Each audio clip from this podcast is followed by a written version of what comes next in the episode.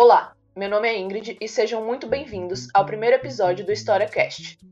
E hoje, nesse episódio, nós iremos falar sobre racismo científico. Mas o que é racismo científico? Como ele se deu? E quando ocorreu?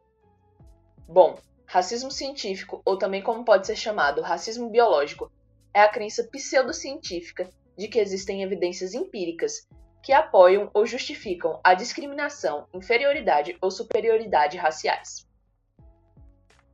O primeiro grande teórico do racismo foi o conde Joseph Arthur Gobineau, que abertamente defendeu a superioridade da raça ariana, como a mais pura de todas, na obra Ensaio sobre a Desigualdade das Raças Humanas. Grande base do racismo científico veio do darwinismo social. Isso se deve à relação feita pelo antropólogo francês Georges Vache de la Poche. Para ele, as raças dividiam-se em superiores e inferiores, ele tentou demonstrar a existência de correlações entre o status social dos indivíduos e sua identidade biológica ou racial. O racismo científico foi relativamente comum no período entre o século XVII e o fim da Segunda Guerra Mundial.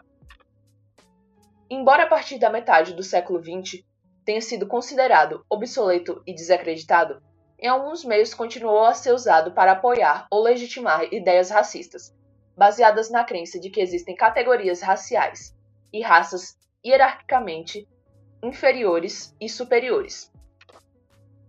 Após o fim da Segunda Guerra Mundial, passou a ser denunciado em termos formais, já que os avanços da genética populacional humana mostraram que as diferenças genéticas são praticamente todas graduais. E no Brasil? Como ocorreu o racismo científico?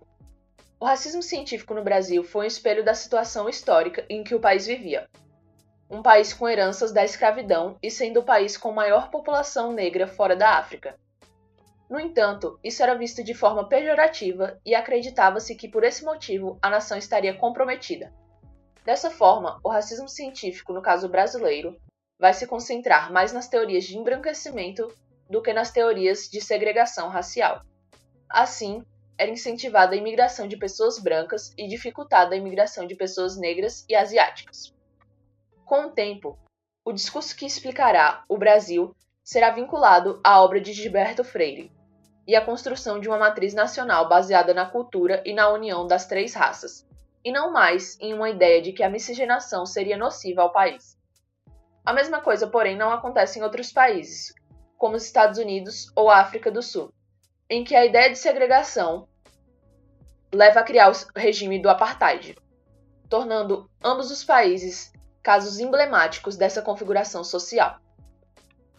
Porém, isso não significa que não existissem autores que defendiam a discriminação racial com base nas ciências da época.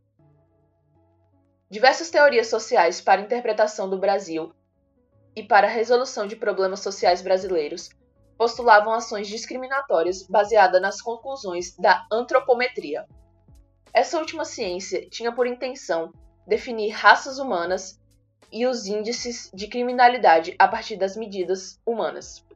Para Nina Rodrigues, autor brasileiro do século XIX e reconhecido por suas teorias racistas, a nação precisaria de uma homogeneidade para prosperar, criticando assim a mestiçagem.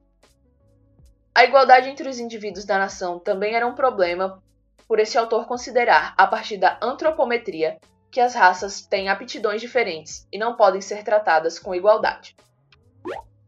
O que se percebe então é que o racismo científico é uma teoria vinculada ao momento de consolidação das ciências enquanto discurso explicativo da realidade, com foco principalmente nas teorias da biologia do século XIX.